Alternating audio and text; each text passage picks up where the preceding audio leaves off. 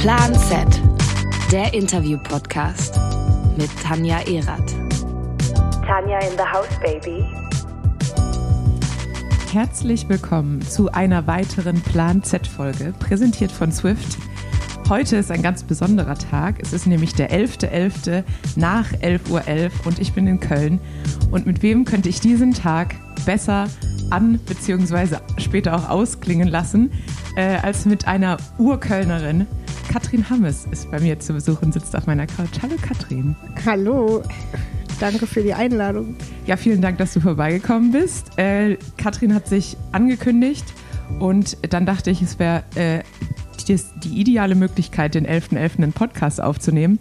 Was ich natürlich nicht bedacht habe, und das sage ich jetzt schon mal vorab als Entschuldigung an alle Hörer, dass natürlich im Haus äh, dementsprechend auch Karnevalspartys laufen. Das heißt, über und unter uns äh, läuft jetzt Karnevalsmusik. Sollte es äh, zu unangenehm sein, äh, ja, man möge es uns verzeihen. Es ist leider nicht anders möglich an einem Tag wie heute. Ähm, ich sitze hier schon verkleidet. Katrin, wie siehst du später aus? Ähm, also so ganz unverkleidet finde ich mich jetzt auch nicht. Ich habe nämlich zwei verschiedene Socken an. Ähm, ja, und ein sehr grelles Wubbändchen und ein gestreiftes Oberteil. Das hat Potenzial. Ich würde sagen, dein Team-Outfit ist aber sonst auffälliger als dein aktuelles Outfit. Ja, das kann schon sein. Aber Tanja, das könnt ihr ja jetzt nicht sehen, aber ist so verkleidet, dass das für uns beide reicht.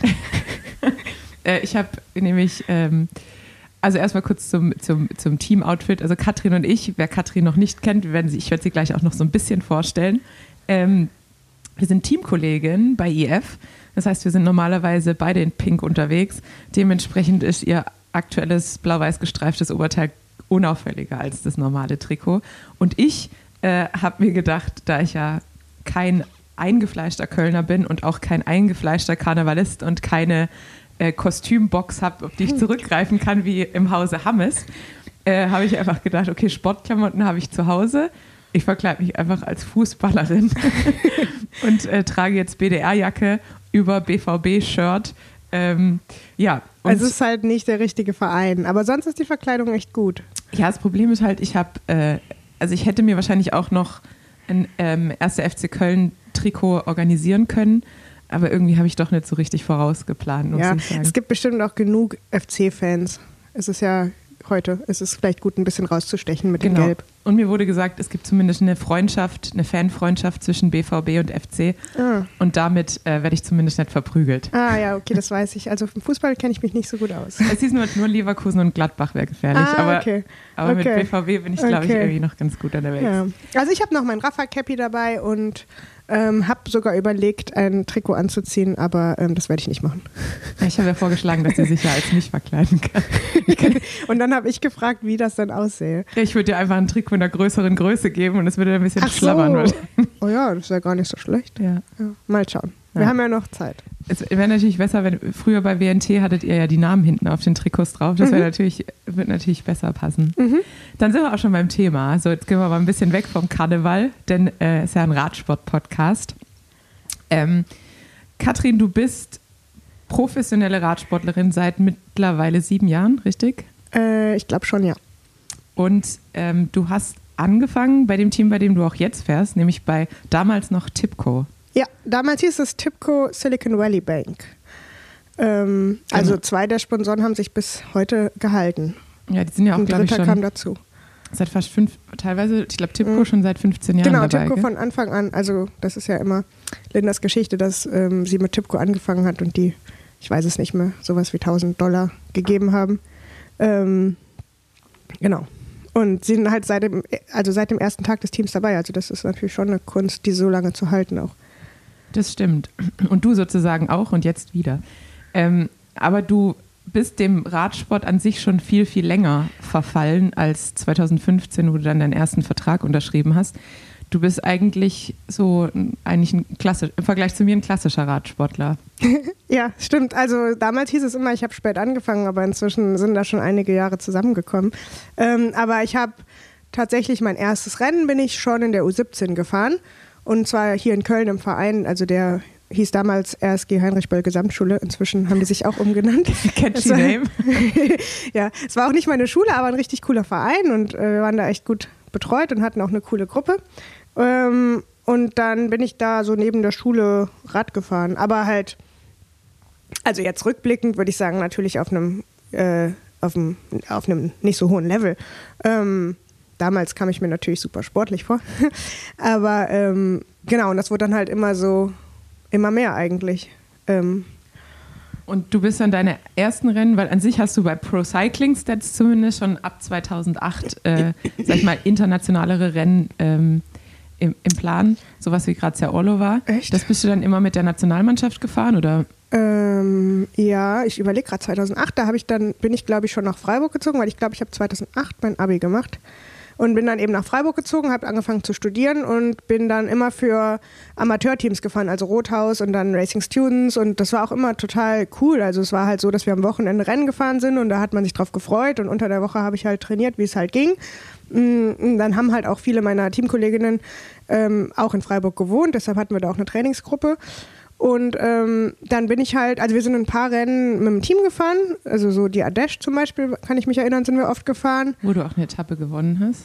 Äh, ja, das war dann aber ein bisschen später. aber weil am Anfang wurde ich immer nur abgehangen. ähm, oder habe ums Zeitlimit gekämpft. Und dann ähm, bin ich halt oft als äh, Gastfahrerin für andere Mixteams gefahren. Das war damals auch noch einfacher, ähm, weil ich halt in keinem UCI-Team war, konnte man theoretisch mit jedem Team starten, die einen mitgenommen haben. Und da haben wir uns oft zusammengetan. Oder eben im BDR, ja. Ich glaube, geht es nicht immer noch mit den Gastfahrerinnen? Ja, ich glaube halt bei niedrigeren Kategorien schon. Also, das weiß ich jetzt nicht mehr. Also, es ist auf jeden Fall schwieriger, wenn man im UCI-Team ist. Ja. Ähm, und dann, wann kam dann für dich so dieser Shift von, ich mache das nur nebenher zu, ja, ich könnte das eigentlich auch professionell machen? Mm, Das kam, das war eben, als ich die Etappe in der Dash gewonnen habe. Also, das war nicht der, das war der Auslöser, dass es dann geklappt hat, aber ähm, das war das Jahr, in dem ich meinen Masterabschluss gemacht habe. Und dann habe ich mir, also ich habe so im, was? Soziologie. Äh, ja, genau, in Soziologie und Bildungsplanung. Und das war im, also ich habe die Masterarbeit abgegeben, glaube ich, im September, kurz vor der Ardèche. So war das nämlich. Und dann bin ich da hingefahren und dann ähm, habe ich da eine Etappe gewonnen. Und das war halt dann schon irgendwie ein ganz cooler Aufhänger. Ähm, und dadurch kam dann eben der Kontakt zu Tipco zustande. Und dann hatten die mir halt einen Vertrag angeboten, in, in einem amerikanischen Team zu fahren. Und das war für mich, kam das halt zu, dem, zu einem super Zeitpunkt.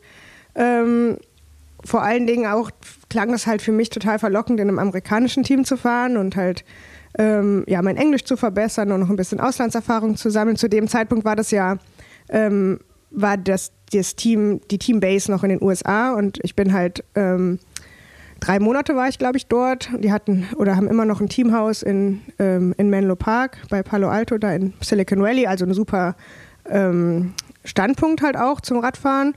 Ähm, und dann eben war ich halt zum Trainingslager dort und bin da aber auch dann Rennen gefahren, drei Monate lang. Und dann in der zweiten Saisonhälfte sind wir immer in Europa gefahren. Also war für mich eine ganz gute Kombination eigentlich. Und dann hast du drei Jahre insgesamt beim, warst du beim Team? Das Und- war nie so geplant, aber also ich hatte immer so die Erwartung, ich mache das jetzt mal ein Jahr und fange dann eben an zu arbeiten. Also Ja. das war ja eigentlich so meine Perspektive. Ähm, und ja, auch zu dem Zeitpunkt konnte ich halt von dem Gehalt mich so über Wasser halten, so wie halt vorher auch als Studentin. Also ich hatte halt mein WG-Zimmer und das hat halt so gereicht. Und ähm, das war auch alles, was ich wollte, halt, dass ich da jetzt dann halt äh, Rennen fahren konnte das ganze Jahr. Und dann hat es mir aber schon deutlich mehr Spaß gemacht, als ich erwartet hatte. Und vor allen Dingen bin ich halt auch mehr in das ähm, ja, wie soll ich sagen, also ich bin mehr in den Leistungssport nochmal eingetaucht. Also dann wurde es mir auch wichtiger, halt Leistung zu zeigen und es hat halt auch, ich wurde halt auch besser und das hat mir halt auch schon auch Spaß gemacht und dann wollte ich mich halt auch weiterentwickeln.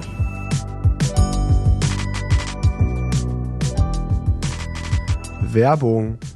Wisst ihr eigentlich, dass jetzt gerade der perfekte Moment ist, um mit strukturiertem Training wieder anzufangen? Ihr habt es vielleicht bei euren SportlerInnen, die, denen ihr so folgt, schon mitbekommen, bei den AusdauersportlerInnen, ich sage jetzt mal im Bereich Radsport oder Triathlon. Jetzt gerade haben ja viele die Offseason gemacht und jetzt geht es langsam wieder los mit dem Training. Das heißt, warum nicht von den Profis was abschauen und auch ihr als Hobbysportler oder einfach nur Sportler, die aus Spaß trainieren, jetzt anzufangen mit uns, sozusagen die Offseason beenden mit der On-Season wieder. Also nämlich die Ziele 2023 jetzt im Winter vorzubereiten. Die perfekte App dafür ist Enduko. Das ist nämlich die App, für AusdauersportlerInnen, die dir eine dynamische Trainingsplanung auf Basis von künstlicher Intelligenz aufstellt. Nur die neuesten sportwissenschaftlichen Erkenntnisse sind die Grundlage für deine Trainingsplanung. Der Trainingsplan passt sich nämlich an dich und deine Anforderungen des Alltags wie Beruf oder Familie perfekt an. Und der Coach bereitet dich gesund, individuell und bestmöglich auf deine selbst gewählten Ziele vor. Gibt noch ganz viele tolle Features. Das Crushes Feature zum Beispiel, das ist für die Leute, die Bock auf eine Challenge haben, sehr, sehr wichtig. Ähm, es gibt die Feeling-Abfrage, das Multisport-Feature, das verbindet Laufen und Radfahren.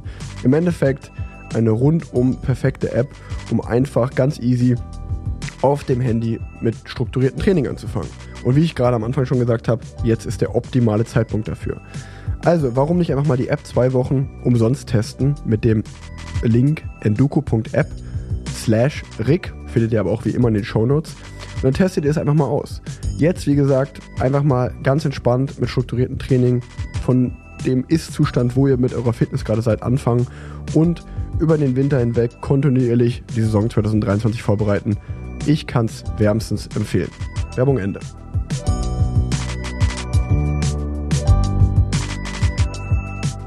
Als ich dich kennengelernt habe, als ich dann in das, ins Bild kam 2018, warst du dann schon bei Track Drops. Ah, Daran ja. erinnere ich mich, dass du schon immer mit deinem kleinen hellblauen Helm unterwegs warst. Mhm. Cool, ja. Ich muss mal überlegen, wann ich dich zum ersten Mal gesehen habe. Aber das war auf jeden Fall der Shift. Da war ich eben drei Jahre in den USA und also ich war ja nicht drei Jahre dort, aber ich bin drei Jahre dort gefahren und es ist halt schon immer ein ähnlicher Rennplan gewesen in den USA. Gerade die Rennen in den USA sind halt wirklich, also zumindest jetzt aus meiner Perspektive, ich will jetzt nichts Falsches sagen, aber es war schon immer genau das Gleiche. Also es war schon so, dass die Etappen genauso waren wie im Jahr davor und wie im Jahr davor. Und dann nach drei Jahren habe ich schon gedacht, so, mh, naja, also so ein viertes Jahr hätte jetzt nicht so einen richtigen Mehrwert für mich. Mm, Außerdem wurde es immer komplizierter, ein Visum zu bekommen. Es hat dann auch zweimal so lang gedauert, dass ich halt das Teamtrainingslager verpasst habe. Ähm, halt auch so aufgrund der politischen Lage dort ähm, zu dem Zeitpunkt. Ähm, und dann, genau, und außerdem wollte ich halt schon auch nach drei Jahren halt mehr Zeit einfach zu Hause verbringen und auch mehr Rennen in Europa fahren, weil es ja schon so ist, dass hier dann gerade im Frühjahr die hochkarätigeren Rennen sind. Ähm, und dann eben kam das mit Drops zustande und das war dann eigentlich ganz cool, weil ich halt alles von zu Hause machen konnte. Also das war dann so, wie es jetzt auch ist, dass ich von zu Hause zum Rennen gefahren bin und dann immer wieder zurück und jetzt nicht so block, block, blockweise in den USA sein musste oder woanders sein musste. Ja, um dir kurz auf die Sprünge zu helfen, wenn du überlegst, wann wir uns das erste Mal getroffen haben. Ähm, wir sind 2019, meine ich, zusammen die Lotto Belgium Ja, das Tour weiß gefahren. ich. Und da haben wir das Zimmer geteilt. Ja, das weiß ich natürlich. Das ist Und klar. Davor wahrscheinlich, weiß ich nicht, vielleicht hast du mich erst bei der DM wahrgenommen. Naja, ich habe das immer verfolgt mit dieser Zwift Academy. Das fand ich immer total spannend. Nee, Dieser- wirklich. Dieser Zwift. Das fand ich total spannend. Ja, Ähm, dazu muss ich kurz anmerken. Ich habe Katrin heute, weil Katrin unsicher war, ob sie jetzt heute ihren Ruhetag nehmen will oder morgen, nach dem 11.11., habe ich ihr angeboten, dass wir auch hier zusammen morgens zwiften können, weil wir ja zwei Rollen hier stehen haben. Und dann meinte Katrin so, ah, ich bin so unfit. Und dann dachte ich mir so, du bist noch nie Swift gefahren, oder? Doch, und es war immer total hart. Es waren halt immer Rennen meistens. ja gut, aber das ist so, ich dachte, wir, wir fahren ja beide nebeneinander, jeder hat seinen Bildschirm, jeder kann sein Tempo machen. Also es ist viel einfacher mit unterschiedlichen, ähm, sag ich mal, Leistungs, äh, Leistungsformen, nee, Ja, Leistungsniveaus, Leistungslevel. Levels, äh, zusammen zu, zu Ja, Rad zu aber fahren. weil dann hat man trotzdem immer so eine fette Nummer, die auf dem Bildschirm blinkt und sagt, du bist unfit, du bist unfit. Fällt dir das schwer? Du bist, du bist so ein Zahlentyp, gell? Ähm, So wie ich dich kennengelernt habe mit deinem Whoop. ja, mh, ja. Also auf jeden Fall mag ich es, wenn ich so schöne Zahlen sehe. Die bestärken mich dann so schön. Das hat Aber- einen sehr guten Effekt. Aber schlechte Zahlen haben auch einen sehr schlechten Effekt auf dich. Hm, Weiß nicht. Meistens, wenn es schlechte Zahlen sind, denke ich, das ist ein Messfehler. ist auch, auch, eine, auch eine gute Möglichkeit. Äh, ich habe hab ja hier schon im Podcast ein paar Mal, glaube ich, von dir und deiner Wub-Abhängigkeit erzählt. Oh. Und ähm, da erinnere ich mich noch, als du mir in äh, Luxemburg erzählt hast, dass du, dass du beim, war das beim Giro, nee, der Giro war da, danach, aber dass du bei irgendeinem Rennen so, so im roten Bereich warst und dich das total fertig gemacht hat. bis, die, bis die Heike dann gesagt hat, ja, die anderen sind, wären auch alle im roten Ja, Bereich. ah, nee, das war aber bei Liège, weil man da so früh aufstehen musste. Ah, ja, und das war, stimmt. das ist halt schon hart. Also sowas schlägt sich immer dann schon in den Werten nieder. Ähm, ja, ähm, also ich habe schon lieber die guten Zahlen. Äh, heute zum Beispiel bin ich rot, das gefällt mir nicht. Ähm, aber es kann halt trotzdem auch ein Messfehler sein. Ja, und morgen wird wahrscheinlich noch ein bisschen roter sein, falls wir unsere, unseren Plan, feiern zu gehen, umsetzen. Ja, das hat dann vielleicht auch einen besseren Trainingseffekt. für die Leber. oder Solange ich dann übermorgen grün bin, ist alles gut. Das stimmt, das stimmt. Ähm, ja, dann Tra Track Drops war dann ein- dein, dein nächster oder beziehungsweise dein erster europäischer äh, ja, Zwischen, Zwischenpunkt. Mhm. Ähm, und dann ging es für dich sozusagen tatsächlich in die Heimat. Dann warst du drei Jahre bei WNT. Genau. Man, ich, Ja. Also, ich, ich habe zwar dieses, mein erstes Bild von dir ist mit dem kleinen grünen Helm, aber so, wenn ich an Katrin Hammes normalerweise denke, dann sehe ich dich schon eigentlich im WNT-Outfit. Weil du ja da auch, würde ich sagen, so mit deine größten Erfolge gefeiert hast. Mm, Ja, also das war auf jeden Fall, also der Schritt hat dann einfach Sinn gemacht, weil das ein deutsches Team war und die sind ja zu dem Zeitpunkt auch dann ähm, halt stark gewachsen und hatten halt, wollten eben ein deutsches Team sein und hatten halt mehrere deutsche Fahrerinnen. Der Servicekurs ist ja auch in Deutschland und eben mit Dirk Baldinger, den sportlichen Leiter, der ja auch außerhalb von Freiburg wohnt, in Merdingen, ähm, hat das irgendwie Sinn gemacht. Und dann wurden es auch am Ende auch drei Jahre, da war allerdings der Lockdown dazwischen. Aber Stimmt, ja, ja. es waren drei Jahre und ähm, war eine, das war halt echt eine super ähm, erfolgreiche Zeit auch. Also in der Zeit habe ich ja dann sogar die Thüringen-Rundfahrt gewonnen. Das wollte ich nämlich gerade sagen. Also ein Gesa Ähm, Gesamtklassement in Thüringen mitzunehmen, war schon, Ja, wo du ja sonst immer die Mountain Queen bist, aber in dem Jahr hast du dann auch das gelbe Trikot mit nach Hause genommen.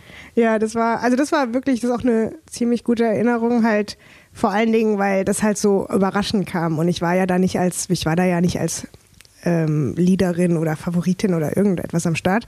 Ähm, und dann hat sich das halt schon auch, also wir sind das halt als Team so, naja, schon clever angegangen und dass sich das dann halt am Ende ausgezahlt hat, das war ja auch für mich das zum ersten Mal die Rolle, dass ich dann halt auf einmal da im gelben Trikot war ja und schon von Tag zwei halt eigentlich, Ja. von sieben oder so, ähm, war ja total neu. Und dann hatten wir ja eigentlich auch Lisa am Start, die halt super stark war und halt eigentlich unsere Leaderin, die dann halt für mich gefahren ist auf einmal und alle sind für mich gefahren und dann war halt vor dem vorletzten Tag nochmal so ein Zeitfahren, wo ich dann ja dann doch auf mich allein gestellt war und es war ja auch alles, es war ja alles eng ähm, und das war halt schon cool, dass wir das halt als Team so gut so gut ähm, nach Hause gefahren haben, also das war schon schön.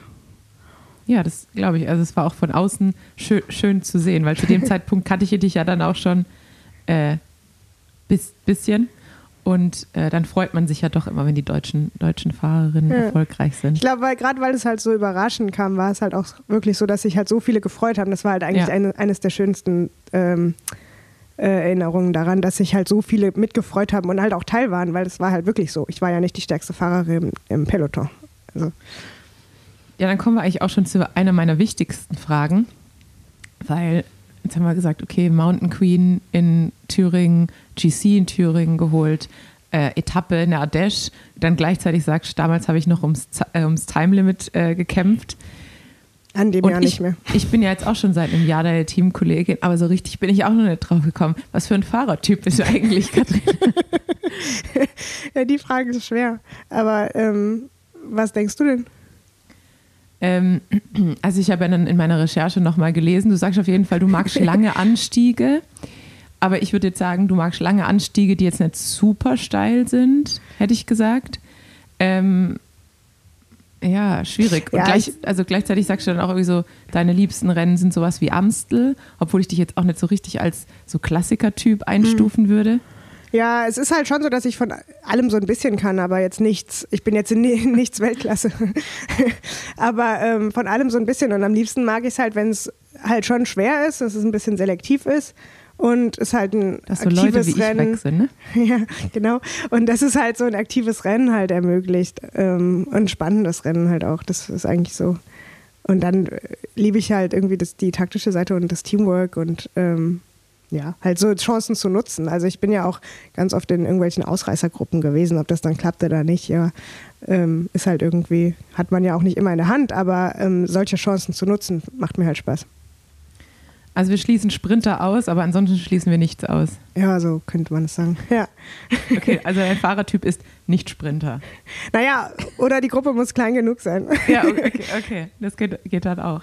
Stimmt, wir sind eigentlich nie gegeneinander gesprintet, deshalb kann ich das gar nicht Ich gewinne ja auch fast keine Sprints, äh, keine Rennen, meine ich. Also muss ja Naja. schon viel zusammenkommen. Aber offensichtlich für den GC hat es gereicht. Ja. Für äh, Etappensiege auch. Kann man nichts die sagen. Und der Adesh war die Gruppe klein genug, dass ich sprinten konnte. Ja, schau an. Und dann muss man ja auch sagen, dieses Jahr eine der wenigen Damen, die bei der allerersten Ausgabe der Tour de France auch einen Abstecher aufs Podium machen durften. Ja, genau. Das war nämlich wieder so eine Ausreißergruppe. Ja. Ähm, Wo du dann auch den Sprint gewinnen konntest für die genau. Bonus. Aber den Bonus-Sprint. Ja, äh, genau. Sprint. ja, genau. Also das war halt auch so eine komische Geschichte, weil, ähm, also ich meine, es war natürlich immer irgendwie als vom Team her wurde halt schon immer kommuniziert, ja, es wäre toll, wenn man halt auf dem Podium steht natürlich. Ähm, und dann war halt die Bergwertung auch noch ziemlich eng beieinander und auch die Sprintwertung, weiß ich jetzt gar nicht, aber auf jeden Fall die Bergwertung. Und dann habe ich halt auch so ein bisschen kalkuliert im Rennen, ob es halt reichen könnte, wenn ich die Bergpunkte kriege. Aber ich hatte halt am Tag, also in, in einem der ersten Tage so eine Strafe bekommen. Und da wurden mir halt schon Wofür? für, äh, also an dem Tag habe ich wirklich nichts gemacht, aber für Motorpacing. Aber wirklich an dem Tag war ich nicht mal in der, also ich weiß nicht, wie das zustande kam. Aber auf jeden Fall hatte ich, wurden mir, weiß nicht, 25 Sekunden in der Gesamtwertung abgezogen oder sowas. War jetzt nicht so ausschlaggebend, aber auch ähm, Punkte. Im, Ber in der Berg im Bergklassement und auch im Sprintklassement, sodass ich dann einfach bei Minus war, wollte weil ich hatte sagen, ja was steht keine Minus? Punkte. Das muss dann wieder Ja. schwer sein für die Frau, die keine roten Zahlen mag. Dann war ich halt klass- klassifiziert als Letzte, also 17. oder sowas war das dann in der, in der Rangliste. Da dachte ich auch so, ja, besser als gar nicht, mit minus 10 Punkten. Ähm, und deswegen ging das dann nicht auf, die, Wert, die, die Rechnung, wenn ich jetzt die Bergpunkte nehmen würde. Und dann bin ich stattdessen auf diesen Bonus gefahren. Ja, und glücklicherweise damit dann auch aufs Podium gefahren. Genau, das wusste ich allerdings angefühlt? nicht. Ja, ähm, also ich wusste nicht, dass es ein Podium wird. Ähm, ich habe mich gefreut, da gab es eine Uhr. Ah, von Tissot. Ja, genau. Und die hast du jetzt auch noch zu Hause? Die liegt immer noch in der Box, ja. Aber die kannst du nicht ertragen, weil du immer das Wu Wu Ja, genau. Ich wüsste nicht, an welchem Arm. Ja. Der einzige Nachteil wahrscheinlich, dass man äh, mit Uhr und Wub immer ein bisschen äh, komisch Genau, ich aussieht. gucke auch immer noch auf Swoop, wenn ich die Zeit, äh, Ja, wenn ich die Uhrzeit wissen möchte. ja. Aber andererseits in Tagen, wo jeder sein Handy rumträgt, auch nicht so essentiell. Ja. Ich bin eh kein Uhrträger. ich Ja, ich habe auch schon oft versucht, das Swoop an die rechte Hand zu machen. Halt auch, weil das ja so eine, so eine Sonnenkante gibt. Also ich habe da ja einen richtig dicken weißen Streifen drunter. Ähm, ist vielleicht auch mal gut, die Haut ein bisschen zu belüften. Ähm, aber es geht einfach rechts nicht. Also da fühlt es sich einfach doppelt so groß an und ähm, ich bleibe überall hängen. Ja, ja, als Das Rechtshänder. muss man halt einfach an der linken. Außerdem weiß ich nicht, was es mit meinen Daten macht, wenn ich das auf einmal rechts trage. Ganz schwierig, ganz schwierig. äh, ich, also ich hoffe für dich, dass es eigentlich mit beiden Armen gleich ist, weil ansonsten ähm, sollte ich nochmal vielleicht einen Mediziner aufsuchen. ähm, ich So mache jetzt, ich jetzt hier. ich mach jetzt mal, weil ich das immer vergesse, ich, ich schreibe mir jedes Mal auf, äh, Schnellfragerunde am Anfang und jedes Mal skippe ich Ich wollte es mir Okay. sogar gelb markieren, aber ich habe es wieder vergessen. Okay. Deshalb springen wir jetzt einfach dahin. Okay. Und du guckst, sie guckt schon auf mein. Du, Ja. wenn, du eine Folge gehört hast, kennst du die Fragen ja eigentlich schon. Aber wahrscheinlich hast du noch keine Folge gehört, ne? Doch, aber ich habe mir die Fragen nicht gemerkt. Sehr gut. Aber du darfst auch nicht ablesen. Okay. Ähm, dann fangen wir an. Äh, Ich glaube, bei der ersten Frage ist es relativ einfach. Bergauf oder bergab? Bergauf. Habe ich mir gedacht. Kaffee oder Tee? Auch einfach. Tee? Kaffee nee. oder Tee? Ja, Äh, Kaffee. Kaffee. Äh, Rennrad oder Zeitfahrrad? Rennrad. Das ist so, ich, ich kenne einfach die Frage. ich merke, ich kenne dich mittlerweile zu gut, weil ich einfach so, denke ich mir so, müsste ich gar nicht fra fra stellen die Deshalb hast du die übersprungen. Genau. Jetzt kommt die äh, Frage, die du dieses Jahr wahrscheinlich mit am besten beantworten kannst, weil du beide Rennen gefahren bist. Giro oder Tour? Ah, das ist aber nicht so einfach zu beantworten. Ja, Also, wenn ich es mir du- aussuchen du könnte, was ich fahren möchte, ähm, oh, das finde ich ganz schwer. Muss man das kurz beantworten oder kann man das länger kannst, Du beantworten? kannst äh, hier, äh, also ich sag mal so eine Stunde mindestens hast du Zeit. Nee, also finde ich wirklich sehr schwer. Also vom Kurs her war beides super.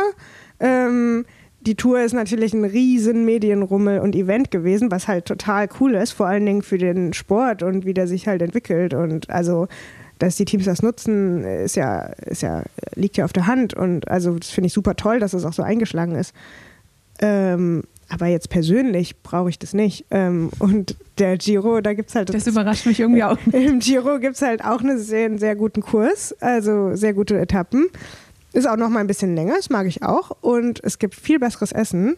Ähm, und genau, das Rennenfahren hat halt eine ähnliche Qualität, aber es ist ums Rennen rum deutlich weniger stressig. Ja, es gibt auf jeden Fall keinerlei mediale Aufmerksamkeit. Ja, genau. Es gibt noch nicht mal einen Giro- Livestream. Also ich, ich war ja beim Giro noch nie als Fahrerin dabei und deshalb immer als Zuschauer zu Hause. Und was mich unfassbar aufregt, ist, dass du bis auf die Top Ten dauert es manchmal Stunden, um irgendeine, irgendein Ergebnis zu bekommen. Dann denke ich mir so, das kann doch nicht so schwer sein. Das kriegt doch jedes kleine Furzrennen kriegt es hin.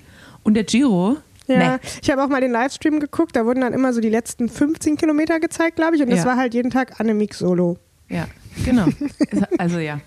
Also das, da, da muss ich echt sagen, vor allem wenn die jetzt wieder, die werden ja glaube ich wieder hochgestuft auf World Tour oder sind Waren auf der sie- World Tour. waren sie letztes ah, Jahr, genau, oder? weil sie, die wurden glaube. runtergestuft 2020, Ja, wurden dann genau. wieder hochgestuft, Ja. äh, 2021 wurden wieder hochgestuft, weil sie Ja. Mhm. gesagt haben, wir machen Übertragung. Aber da muss man auch sagen, also ja, schön, schön gedacht, schlecht gemacht irgendwie. Ja, also da muss man, glaube ich, echt ein bisschen äh, mehr verlangen von Mhm. den Veranstaltern, um de, dem Rennen World Tour Status zu geben.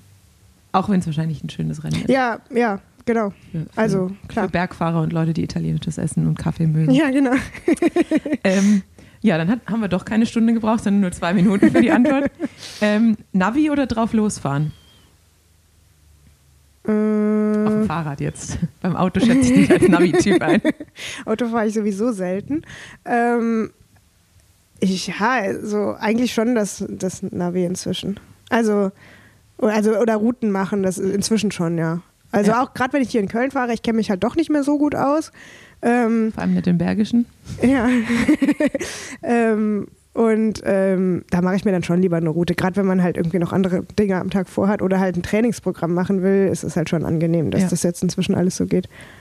Oder du nutzt mich als Navigator. Ja, na, am liebsten Ich fahre muss- ich mit anderen. Ich muss diese und und, dann jene lasse ich die Intervalle machen. Wo kann ich die am besten Ganz machen? genau. Fähr schon mit mir hin. Ja, genau. Ähm, oder mit. Genau. Eule oder Lerche? Also Frühaufsteher oder? Ah, äh, nee, ich, ich stehe nicht gerne früh auf. Okay, also lieber eher Nachtmensch. Ja, Ja, hätte ich jetzt auch. auf jeden Fall werde ich eher spät fit. Ja, Ist auch gerade schwer, den Podcast zu halten. nee, das war Quatsch. Nee, also ich, ich erinnere mich auch, wenn ich mit dir ein Zimmer geteilt habe. Es bleibt keiner so lang wach wie ich, aber Ja. du warst tendenziell auch jemand. ich wollte gerade sagen, ich glaube, du warst die Einzige, die nach mir ins Bett gegangen ist. ja. Äh, von all meinen Zimmerkolleginnen, die ich je hatte, wahrscheinlich. Aber ich verhalte mich unauffällig meist. Nee, ja, das war, ich habe auch, ja, das war eigentlich immer super cool. Wir haben nämlich immer so ewig gesprochen, äh, gequatscht da. So. Ich, also ich bin dann auch viel später ins Bett gegangen als sonst auch. Aber meistens konnte man ausschlafen. Das war eigentlich Das auch echt gut. Deshalb, vor allem in Belgien ist, da muss man sagen, vor allem ich habe gesprochen und Katrin hat so ein, ähm, Wenn ich dann ganz müde bin. ja, Kat Katrin hat so ein, das ist so ein, so ein Geräusch, wenn ich das höre, dann habe ich immer so direkt Katrin im Kopf, wenn, wenn ich das irgendwo, so ein, aha, aha, aha. Aber das ist dann auch wirklich nur kurz bevor ich einschlafe. Ja, und ich dann sage so, äh, Katrin, hast du, hast du gehört, was ich gerade gesagt habe? Aha, aha. Da merkt man so, jetzt, jetzt ist nicht mehr viel los. Das kenne ich sonst schon von meinem Opa früher. Äh, der hat auch nie zugehört. So, ähm, Indoor oder Outdoor? Outdoor. Ja, gut, die Frage haben wir gerade eben mit deiner äh, Swift-Unfähigkeit auch schon beantwortet. äh, Gel oder Riegel? Riegel. Also außer im Rennen, wenn es sein muss. Sein muss. Disc oder Rimbreaks? Äh, Disc. Und die Frage hast du auch, würde ich schon ein bisschen äh, beantwortet, würde ich sagen, ein bisschen beantwortet. Allein oder in der Gruppe Radfahren? Äh, ja, ist auch schwierig. Also, ich würde jetzt sagen Gruppe. Also, ich mag das schon mal zu quatschen und so, aber ähm, auch nicht immer. Also, ich finde es eigentlich, das finde ich halt gerade am Radsport halt so cool, dass man halt beides machen kann. Ähm, das ist echt so mit eines meiner Lieblingsaspekte von, vom Radsport. Vor allem, dass man auch unabhängig ist. Mhm. Also jetzt äh, in meinem Fußballer-Outfit. Äh, ja, genau. ich ich habe ja auch eine Zeit lang mal Fußball gespielt.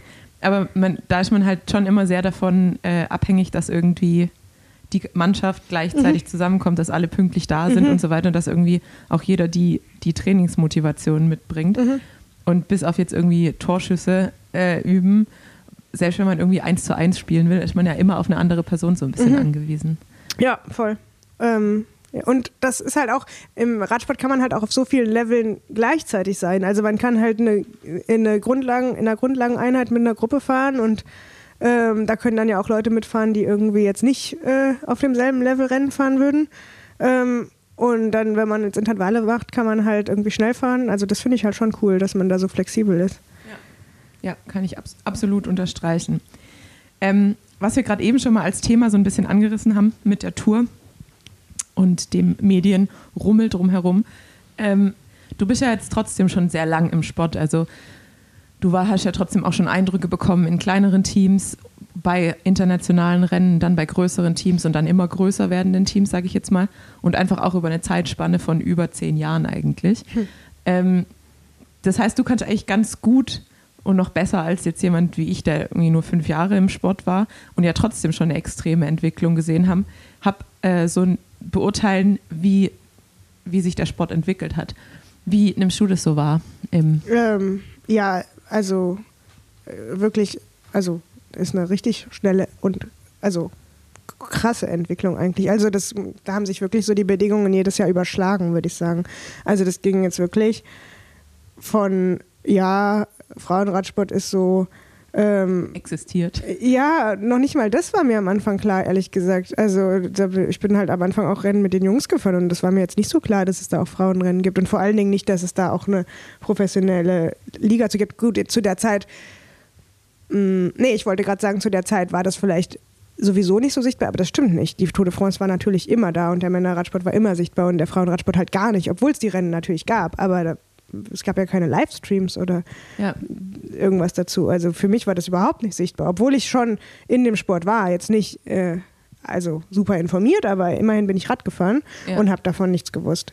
Ja, ich, ich fand das, äh, ich habe beim letzten Rennen in Belgien ähm, mit einem Zuschauer gesprochen, einer von diesen typischen Belgiern, die immer da sind. Und der hat dann auch gemeint, so ja, er findet es einfach so klasse, dass man mittlerweile fast jedes, jede Woche ähm, ein, ein Frauenrennen schauen kann, weil früher gab es halt einfach nur die WM. Das ist einfach so das einzige Rennen, das übertragen wurde. Das kann man sich ja jetzt eigentlich überhaupt nicht mehr vorstellen. Ja, und dann eben genau, weil dann kam ja dieser Schritt, dass es halt so Livestreams gibt und man da irgendwie nach suchen muss und dann kommt so ein halbherzig guter Livestream, aber immerhin, man kriegt irgendwas mit. Und jetzt inzwischen kommen die Rennen ja im Fernsehen und irgendwie habe ich auch den Eindruck, das kam so ein bisschen mit dem Lockdown, weil dann ja ähm, in Belgien halt die Leute einfach von der Strecke ferngehalten werden sollten sozusagen und dann wurden halt die Rennen, also die Klassiker, die es dann auch für Frauen gab, halt auf einmal übertragen. Und dann ist es ja wirklich so, wenn man das halt erstmal guckt und die Leute ein bisschen kennt und es halt auch einfach zugänglich ist, dann steigt halt auch das Interesse. Und ich glaube, deswegen ähm, hat sich die Entwicklung auch so ver, ver, ver beschleunigt jetzt. Also es ist ja wirklich so, dass sich im Moment die Bedingungen halt jedes Jahr verbessern.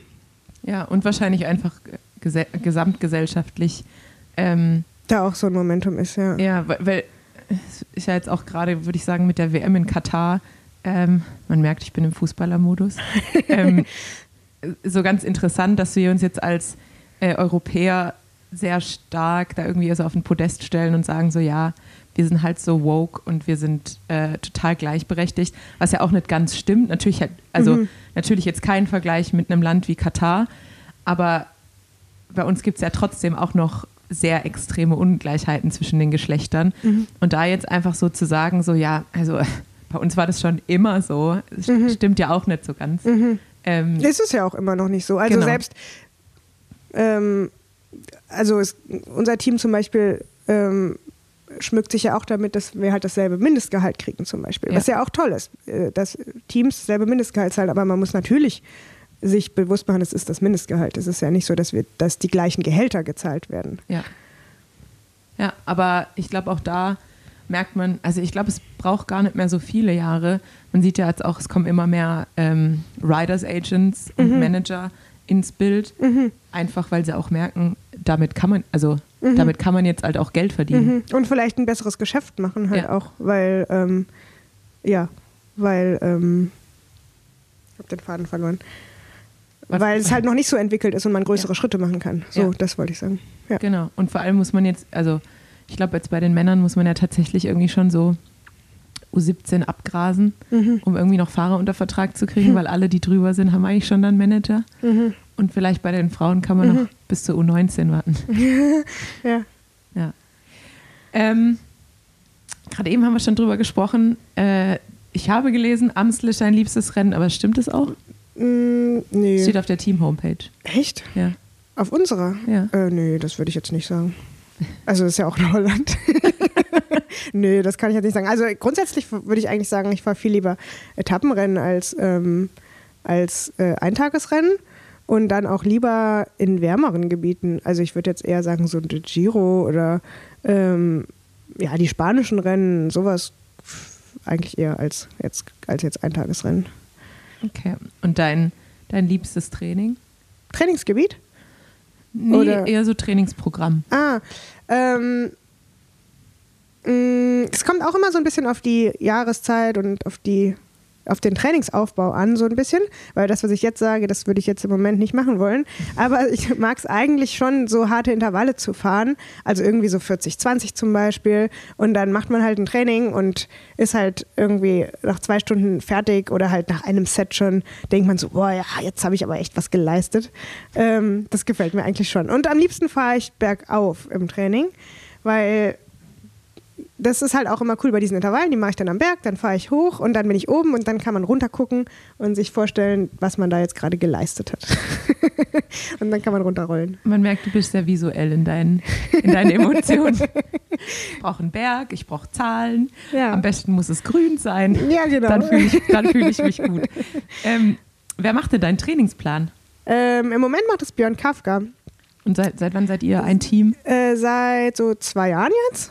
Und ähm, das funktioniert auch echt ganz cool. Es ist ein ganz cooler Typ, kann ich mal sagen.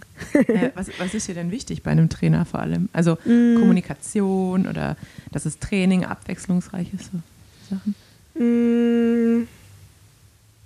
Ist schwer zu sagen, weil natürlich hat man halt schon, also inzwischen habe ich schon Erwartungen, die, würde ich sagen, recht hoch sind. Also zum Beispiel sowas wie Erreichbarkeit. Also wenn ich jetzt zwei Tage jemanden nicht erreiche, dann, also wenn es ums Training geht, dann finde ich das schon übernervig. Das ist jetzt aber auch noch nicht vorgekommen. Ähm, sonst, was ist mir wichtig? Also schon eigentlich würde ich sagen, dass es halt funktioniert und dass ich halt besser werde und Erfolge sehe oder halt, äh, ähm, ja, dass man das halt abliest und dann, dass die Analyse und die, das Training stimmt erstmal. Also so im Moment würde ich sagen, ich würde alles trainieren, wenn ich wüsste, dass es funktioniert. Und dann braucht man natürlich jemanden, der das halt gut einschätzen kann und, ähm, und natürlich auch so ein bisschen, ähm, ja, den über, also jemand, der mir halt schon auch zeigt, also fundiert zeigt, okay, ich habe den Überblick und das wird funktionieren und jetzt ist es auch okay, hier weniger zu machen oder dies oder jenes zu machen, auch wenn es jetzt hier gerade nicht gut anfühlt oder man halt gerade unfit ist oder was auch immer. Ähm, aber eben, wenn ich dann halt darauf vertrauen kann, dass es halt passt bis zum Rennen. Ich muss nämlich sagen, ähm, das hat mich jetzt auch deshalb interessiert, weil so wie ich dich kennengelernt habe, würde ich sagen, du bist so ein Mensch, du gibst dich nicht mit einer einfachen Antwort zufrieden. Mhm. Also du bist so ein, du bist so ein Typ für Rückfragen. Also immer wenn ich, wenn ich manchmal was sage, oder denke ich mir so, das, das, also das reicht jetzt vollkommen aus, dann, dann fragt Katrin nochmal nach. Und dann fragt sie nochmal nach. Und deshalb denke ich mir so, als Trainer kann ich mir das extrem anstrengend auch irgendwie vorstellen, wenn du dann einfach bei jeder Einheit irgendwie wissen willst, warum. Aber, so. aber, aber nee, was das bringt das? glaube ich, bin ich gar nicht. Nee? Also nicht beim Training, ähm, weil ich da einfach die, so die, das Know-how einfach, also, also das, ich habe halt einfach, ich vertraue halt völlig darauf, dass Björn das jetzt halt gut einschätzen kann und dass er das Know- Know-how hat und auch mehr hat als ich. Ja. Und dann bin ich eigentlich auch so bequem zu sagen, okay, da vertraue ich jetzt einfach drauf, dass er das halt macht. Also einfach, weil ich weiß, dass ich mich da nicht, also dass ich die das Wissen dazu nicht habe und ich auch zu bequem bin oder das jetzt mir anzueignen. So. Also ich vertraue da einfach darauf, dass er das halt macht. Weil grundsätzlich bist du ja schon eine sehr, ähm, gerade eben haben wir über die Fakten gesprochen, zum einen, aber auch deine Rennvorbereitung ist ja immer sehr detailliert.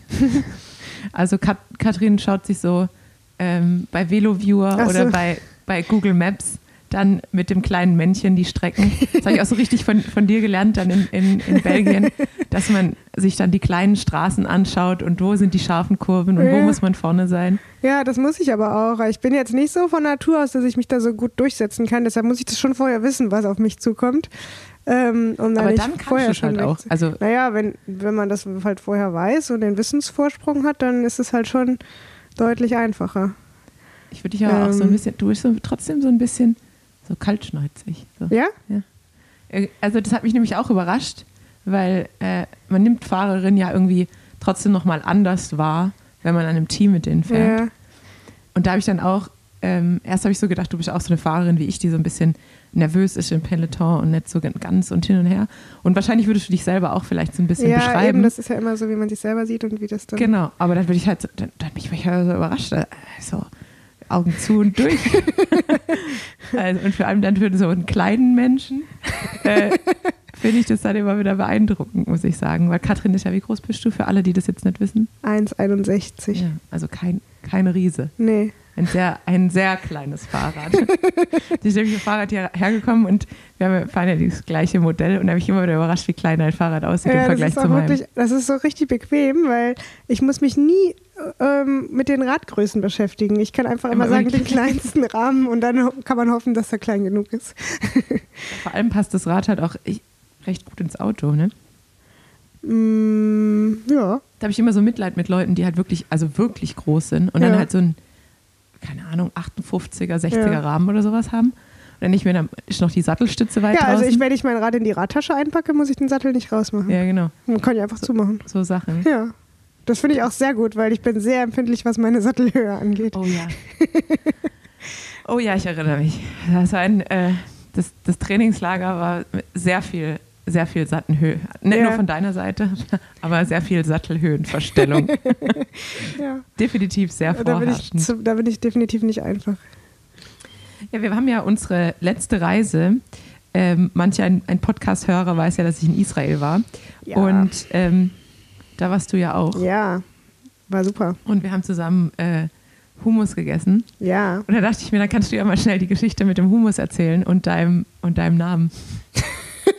die, fand, die hat mich nämlich sehr amüsiert einfach. Ja, das war halt in meinem ersten Jahr bei Tipco. Ähm, äh, die Amis konnten natürlich meinen Namen nicht aussprechen, also Hammes. Das ging halt, also da gibt es ja viele Variationen, also so Hems oder Hames oder wie heißt es jetzt eigentlich? Ähm, aber niemand kam halt auch nur annähernd an Hammes rein. Und ich muss auch sagen, ich gebe dann immer so ein bisschen auf. Also viele fragen mich halt auch, ja, wie sage ich jetzt Katrin? Und dann versuchen sie es halt auf Englisch. Und ich denke immer, naja, also nichts davon ist irgendwie annähernd das, was ich sagen würde. Deshalb, aber es passt ja alles. Also ich höre ja. Ja. auf alles. Ähm, aber bei dem Nachnamen hat mich das dann schon überrascht, weil wir waren dann in so einem Restaurant in Menlo Park, mein Lieblingsrestaurant, ähm, so ein Humus-Restaurant und auf einmal konnten alle sagen Hammes, Hammes, Hammes. Und dann habe ich halt gedacht, so krass, die können das sagen. ich hatte halt nicht erwartet, dass sie das wirklich aussprechen können. Also ich dachte so, die Sprachmotorik ist einfach nicht gemacht. Ja. Ich habe gedacht, das geht halt einfach nicht. So wie halt äh, Franzosen halt nicht das H sagen können. Ja. Aber die konnten es ja offensichtlich. Und dann habe ich halt gesagt so, hey Leute, das ist mein Name. Genau so müsst ihr es sagen. Und dann war das natürlich mein Spitzname, halt auch, weil ich den Hummus halt so gerne esse. Und dann war das natürlich mein, ist es sofort zu meinem Spitznamen geworden. Kann ich auch absolut bestätigen. Wir waren ja äh, in Israel dann auch Abendessen und äh, Rotem und Rotems Papa haben für uns bestellt und dachten, sie wollen mal einfach jede Humusart, die es gibt, für uns bestellen, was dazu, äh, was dafür gesorgt hat, dass wir viel zu viel Essen hatten eigentlich. Aber das sagen wir so, dass es zu viel war. Ich glaube, ehrlich gesagt, dass sie das eine richtige Menge finden, wenn halt so viel übrig bleibt. ja, ich glaube auch. Weil es war ja immer so, dass man halt nicht Ja. ins Ende kam. Ja, ich glaube, es ist eine andere Einstellung. Ja. Also bei uns ist ja einfach so, was, was auf der Teller kommt, wird gegessen, Genau. sonst ist am nächsten Tag das Wetter schlecht. Und dort ist es halt, wenn der Teller leer ist, dann heißt es, es war nicht genug und dann kriegt man sofort eine neue Portion Genau. hingestellt. Genau. Und Katrin hat aber dann ähm, Es war halt Ich- auch unser letzter Abend und Ja. ich wusste ja, okay, ich werde in absehbarer Zeit keinen Hummus mehr kriegen, schon gar nicht so einen guten. Ja, natürlich habe ich dann alles gegeben. We finished it off. Ja? Ja. Also ich, also es waren, waren schon noch Sachen da, aber den Hummus habe ich dann schon gegessen. Genau, der Hummus war weg. Mhm. Es war noch ein bisschen Brot übrig und ein bisschen von dem Salat. Ja, und ich habe auch wirklich jeden Tag gesagt, also morgen frühstücke ich nicht. Das reicht jetzt. ähm, ja, und dann habe ich es doch wieder durchgezogen. Ja, ich, ich war auch Das Essen war überrascht. wirklich super gut, überall. Ja, total. Also, wenn es eine Tour, Tour of Israel geben soll, dann wird das auf jeden Fall zum Favoritenrennen Ja. für dich wahrscheinlich. Ja, nee, war wirklich ein super coole, cooler Trip. Werbung. Wenn Katrin euch mit ihrer kleinen Wupsucht jetzt mal Lust drauf gemacht hat, das Ganze auch mal auszuprobieren, dann haben wir ein kleines Schmankerl für euch vorbereitet. Denn mit dem Link join.whoop.com slash planz packe ich natürlich auch in die Show Notes, könnt ihr den Whoop 4.0 für einen Monat gratis testen und euch einfach mal anschauen, ob es für euch auch positive Einflüsse hat auf euren Lebensstil und auf euren Schlaf. Ich habe dieses Jahr in ähm, Nutzung des WUP 4.0 auf jeden Fall gemerkt, dass ich ja zu wenig schlafe, äh, manchmal auch zu schlecht schlafe und wirklich darauf achten muss, äh, gewisse Schlafhygienen zu ähm, ja, verfolgen und zu, zu machen, um meinen Schlaf positiv zu beeinflussen, vor allem ähm, im Hinblick auf, auf Wettkämpfe und Vorwettkämpfen. Deshalb, ich habe viel über mich gelernt, auch unabhängig vom Schlaf. Ähm, ja, probiert's mal aus. Ihr bekommt Feedback zu Lebensstiltraining, Schlaf und Erholung und ja, lernt einfach ein bisschen mehr, was sich auf eure Leistungsfähigkeit und auf euer Wohlbefinden wie auswirkt. Für alle Kölner würde ich sagen, wartet ein bisschen länger als direkt nach dem 11.11. zu starten, denn ich kann sagen, Alkohol hat definitiv keinen guten Einfluss auf die Recovery. Viel Spaß beim Testen. Ähm, grundsätzlich, ähm, und da ist ja wahrscheinlich dein Essverhalten auch in dem Moment äh, ein bisschen ein Spiegelbild für, äh, Okay. würde ich, würd ich dich so als entspannt diszipliniert bezeichnen. Siehst du dich selber auch so oder siehst du dich anders? Mm, Also erstmal verstehe ich das jetzt als Kompliment. Ja. Also wenn das so rüberkommt, also ja, ich meine, ich, ich bin halt schon, ich glaube, es geht wahrscheinlich jedem so, dass man mit sich selber halt kritischer ist als als mit anderen oder halt als man das von außen jetzt, als es jetzt von außen sein würde. Ähm, aber ja, doch, damit kann ich mich gut identifizieren. Ja. Ja. Also äh, noch, noch, noch für Außenstehende, was ich dafür, damit meine. Katrin ist halt so, ich würde sagen, du, du willst dein Training schon durchziehen, aber wenn ich jetzt zu dir sage, es gibt hier nur einen 9 Minuten Anstieg, du musst einen 10 Minuten Mhm. Intervall machen, dann würdest du so sagen, ja, okay. Und da gibt es ja einfach Leute, die würden dann sagen, nee, das Ja, ja, das passt Dann schon. Also, das muss ich schon auch sagen, äh, mit den Leuten, mit denen ich jetzt im Moment äh, so unterwegs bin, also auf dem Level, auf dem ich fahre, würde ich schon auch sagen, dass ich ins entspanntere Lager zähle. Aber klar, je nachdem, mit was man das jetzt vergleicht, also meine Freunde, die jetzt nicht im Radsport sind, die sagen natürlich, ich habe eine totale Meise, weil ich jeden Tag aufs Rad muss und dann auch noch so Intervalle fahre, die halt ein oder zwei Minuten lang sind. Ähm, das ist, ja, das kommt, ist natürlich alles relativ, aber ich würde mich jetzt auch so einschätzen, ja. Und vor allem, was mein erster Aha-Moment war, als du in Belgien mit den Mechanikern ein Bier getrunken hast. Echt? So mitten in der Saison, also so mitten in der Saison, so im März oder sowas, Ah. hast du dir dann auch einen Leffe gegönnt mit, Ah. äh, mit unseren Mechanikern. Ja, Und da war ich so richtig, äh, Echt? da war ich richtig be also begeistert. aber warst du überrascht? Ja, Ah. Also zumindest so, wie ich dich vorher kennengelernt habe. Also das war ja nach dem Rennen, das war ja nicht mehr vor dem Rennen. Ja klar, aber Ja. es gibt ja einfach so Leute, die sagen halt Ah, einfach okay. so gar nichts, null. Ah, ne, so. Ja, ich, ich hab's nicht so mit den Extremen, das muss ich schon sagen. Ja. Also ich halte mich immer so gerne so in der Mitte auf. Was, was ja, würde ich sagen, auch äh, gesund ist. Irgendwie. Ich hoffe. Ich habe ja noch ein langes Leben vor mir. Ja. ähm, du bist ja jetzt auf, aus, äh, aus Freiburg hierher gefahren. Dann erstmal noch die, die Frage, warum Freiburg? Einfach weil es dir im Studium so gut gefallen hat, dass du dir dachtest, ja, bleibe ich jetzt mal hier? Äh, ja, das auf jeden Fall. Also erstmal die Frage natürlich, warum bin ich da hingegangen? Ähm, und da war ich halt, also das war halt, ich habe halt hier mein Abi gemacht in Köln, ich bin ja hier Da merke ich, aufgewachsen. da, ich kurz unterbrechen, da Ja. merke ich als Mediziner, frage ich mich nie, warum die Leute da hingegangen sind. Achso, weil man da einfach so zugeordnet Ja, wird. da, wo man halt einen Platz kriegt, geht, geht man halt hin. Also, ich habe mir Bochum nicht ausgesucht.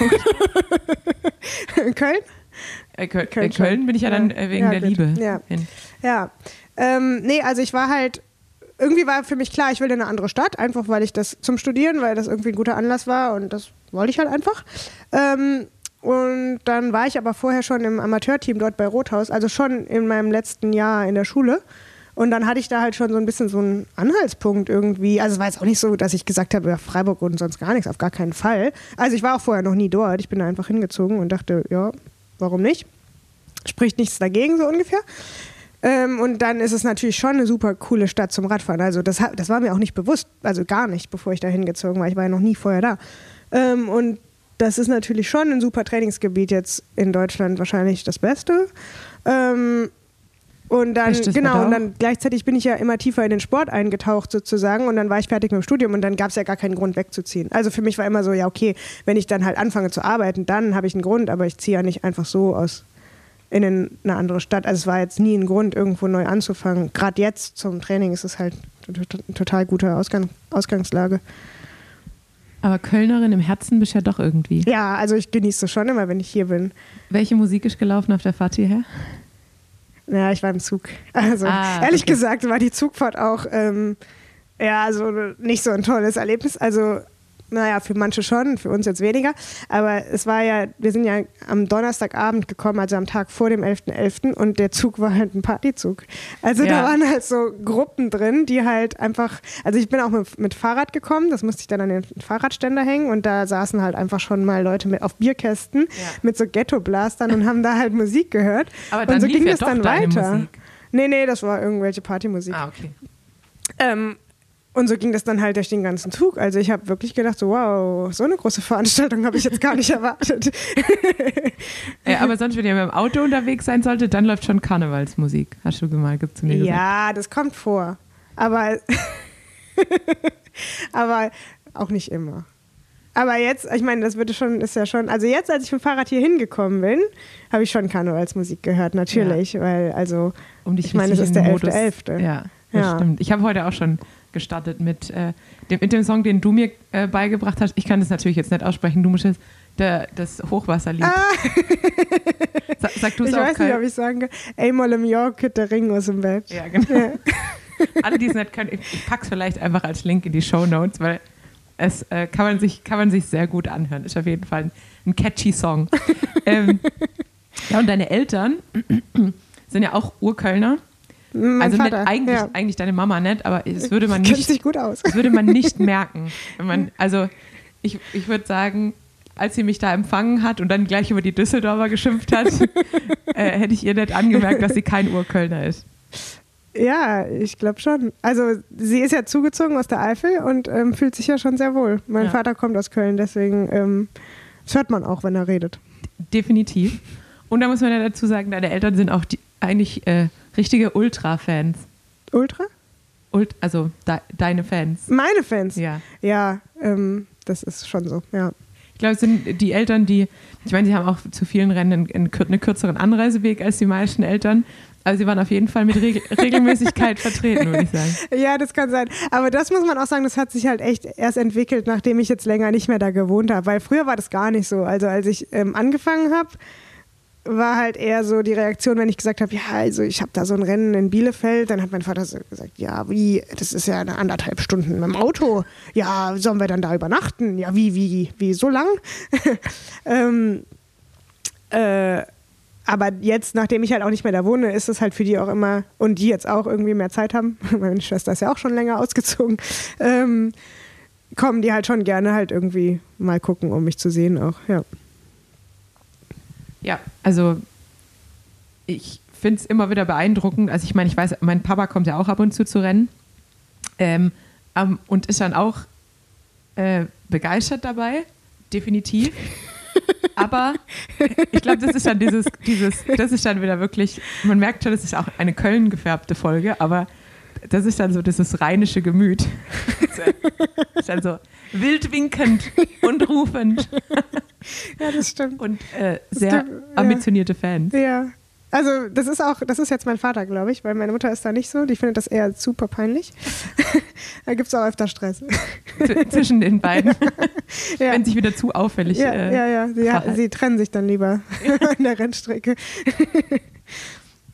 Sehr schön. Ähm, jetzt haben wir darüber gesprochen, dass du schon sieben Jahre Profi bist und es irgendwie ja auch so ein, ein bisschen wie bei mir auch so, ja, ich mache das mal ein Jahr und dann gucke ich mal und dann waren es zwei und dann waren es drei und jetzt sind es sieben. Ja. Ähm, Gibt es für dich denn schon den Gedanken, dass es irgendwann auch mal gut ist? Oder den, an, den Gedanken an das Leben nach der Karriere? Oder ist es noch ganz weit weg für dich? Ähm, nee, also wie du schon gesagt hast, das ist ja immer irgendwie mitgeschwungen. Also das war ja, das ist ja jetzt überhaupt gar kein neuer Gedanke für mich, weil ich den ja immer hatte. Und ich muss auch sagen, am Anfang waren ja die Bedingungen auch jetzt nicht so, dass ich jetzt hätte planen können. Also ich hätte ja nie im Leben vor sieben Jahren sagen können, okay, so und so ist der, sieht der Sport aus, ich kann mir das halt finanzieren, da jetzt sieben Jahre weiterzufahren. Das wäre ja nie im Leben gegangen zu den Bedingungen. Ähm, und das hat sich ja jetzt alles verändert, deswegen kommt man ja überhaupt erst in die Situation, dass man halt länger planen kann. Also dass man dann halt äh, mal einen länger, längeren, also länger, zwei oder drei Jahresverträge hat. Das ist ja bei uns eine lange Zeit im normalen Leben, also außerhalb des Radsports ist das ja auch keine Planungssicherheit. Also das ja, ist ja auch wieder alles relativ. Aber natürlich ähm, ist das für mich kein, also ganz klar, gar keine, ist, ist, kann ich das ja. Es ist ja im Sport immer so, dass man das jetzt nicht bis ins Rentenalter, also ins normale Rentenalter machen kann. Ja, es ist wirklich so. Man sagt ja im, im Englischen immer Retirement. Und da habe ich auch letztens so einen Artikel drüber gelesen, dass es halt eigentlich nicht die richtige Bezeichnung ist, weil es ist halt schon ein Retirement von einer Karriere, die halt da auch zum Ende kommt und die man halt intensiv gemacht hat, klar. Aber natürlich ist halt noch eine ganze, steht halt noch mindestens eine weitere Karriere an, um halt äh, ja, bis ans Ende des Lebens zu kommen. Und die haben halt vorgeschlagen, weg von dem Begriff Retirement zu gehen und eher von einer Transi Transition zu sprechen. Und das finde ich eigentlich sehr, eigentlich ganz sinnvoll. Mm, Und ja, bei mir war das ja immer schon irgendwie, das ist ja immer mitgeschwungen durch meine ganze Karriere, wenn man das so nennen will. Ähm, ich habe ja eben vorher schon studiert und hatte ja, habe ja eigentlich schon einen Masterabschluss in Soziologie eben. Ähm, und habe dann erst angefangen und habe aber jetzt auch letztes Jahr oder mache das halt immer noch, äh, angefangen, MBA zu studieren neben dem Sport. Das geht ja inzwischen halt auch ja, ganz gut. Ich mache das da in der EU. Ähm, und das ist alles online, ich kann das nebenher machen und das gibt mir halt schon die Sicherheit, dass ich halt was habe, was ich halt danach auch benutzen kann. Und ja, also jetzt im Moment mache ich halt so viel, es halt irgendwie möglich ist neben dem Sport online. Ähm, aber das gibt mir halt schon die Sicherheit, dass ich nicht nach der Karriere halt mit nichts dastehe. Ja. Also ich kann ja jetzt auch als aktuell, ich bin ja jetzt in Transition, Ja, in Transition zum, zum wahren Leben. Ähm, und ja, es ist auch auf jeden Fall gut, wenn man in, auf ein sehr weiches Netz fällt. ja, Weil ich merke jetzt halt, okay, ich habe die Entscheidung getroffen, dann kann ich Bewerbungen rausschicken und dann ist auch gut. Ich muss jetzt mich nicht mit dem Gedanken erstmal beschäftigen, ja, was will ich denn eigentlich sein? Ich glaube, das ist, weil die, weil, äh, also ich kann ja trotzdem, trot, obwohl ich diese Sicherheit habe, bin ich trotzdem in so einem ganz komischen Headspace, weil man ja, weil man ja trotzdem so ein Kapitel schließt. Und ähm, ja, es, ist halt, es ist halt trotzdem einfach so ein Abschluss, mit dem man halt auch irgendwie klarkommen muss, weil, weil das Leben wird sich halt auf jeden Fall krass verändern. Aber wenn man dann halt irgendwie so ein Gefühl dafür hat, wohin es geht und ungefähr weiß, was einen erwartet, macht es, glaube ich, viel leichter, als wenn man so ins Nichts geht und eigentlich gar nicht so genau weiß, was kommt jetzt. Und es sind ja auch viele Sachen, die ich mir halt echt, also auf die ich mich auch freuen würde. Und bei dir war das ja jetzt so ähnlich. Ich meine, du hast, es, hast dich ja dazu entschieden, aufzuhören. Und natürlich auch, weil es halt einige Dinge gibt, die du halt nicht mehr so magst äh, im Sport oder die dir halt zu viel geworden sind, wie auch immer. Ähm, und dafür andere, auf die man sich freut. Und in diesem Artikel wurde das auch ganz cool beschrieben. Der hat, von, der hat davon gesprochen, dass man, oder das ist, das war halt ein Erfahrungsbericht, dass es für ihn ein bisschen so war wie ein Bungee-Jump. Und zwar so, dass man das Seil auf beiden Extremen halt bis zum Extrem spannt und sich dann halt irgendwann in der Mitte einpendelt. Und das fand ich eigentlich ein ganz cooles Bild. Weil, also ich glaube, es ist illusorisch zu denken, dass es halt irgendwie einfach ist und man einfach einen neuen Job hat und dann war es das. Es ist ja auch oft so, dass man halt äh, Retirement halt mit einem Job finden gleichsetzt. Ja. Was ja auch jetzt nicht der Fall ist, weil das ist ja schon auch ein Lebensstil und halt ein sehr umfangreicher Beruf. Es ist ja nicht so, dass wir einen Beruf machen von, von acht bis fünf und dann haben wir frei und äh, am Wochenende auch frei. Es ist ja schon sehr umfassend und ja, also äh, ist auf jeden Fall eine spannende Zeit, glaube ich, die da noch kommt. Ja, für uns beide irgendwann. Ja. Aber du hast dir keinen konkreten, äh, keine konkrete Deadline gesetzt. Nee, ich hatte schon ganz viele Pläne. Ich habe auch einen Plan, aber ähm, ja, Der ist noch geheim. ja. Und Pläne ändern sich auch immer wieder. Ja, das stimmt. Ja. Das stimmt. Ich glaube, da ist wahrscheinlich äh, unser beider Leben in den letzten Jahren das beste Beispiel Genau. dafür. ich glaube, keine, Ja. keine von uns beiden hätte geplant, 2022 bei IF Profi zu sein Genau. und damit zum allerersten Mal genug Geld zu verdienen. so über Poverty Level. Ja, ja, so ungefähr. Ja. Ja. Also, naja. Ähm, ja, ich danke dir für die Folge. Äh, ich danke dir, dass du äh, hier zu Gast warst. Und das Gute ist, der, unser Tag ist ja auch noch nicht zu ja, Ende. ich wollte gerade sagen, jetzt geht's los. Jetzt geht's erst richtig jetzt los. können wir endlich los. Ähm, ich bin ja der, der, der, der schlechteste Ansprechpartner. Ich, bei, bei uns wird ja nicht mal Karneval gefeiert, bei uns sagt man Fasching. und dafür wird man hier verhaftet Ja. ähm, oder körperlich angegangen. Ähm, deshalb sage ich jetzt einfach mal zum Abschied Kölle Alaf. Alaf. Ja. Und äh, ja, vielen Dank. Ja, vielen Dank für die Gastfreundschaft, für den Kaffee, für, den, für die Gesellschaft und jetzt geht's los. Jetzt geht's los. Tschüss.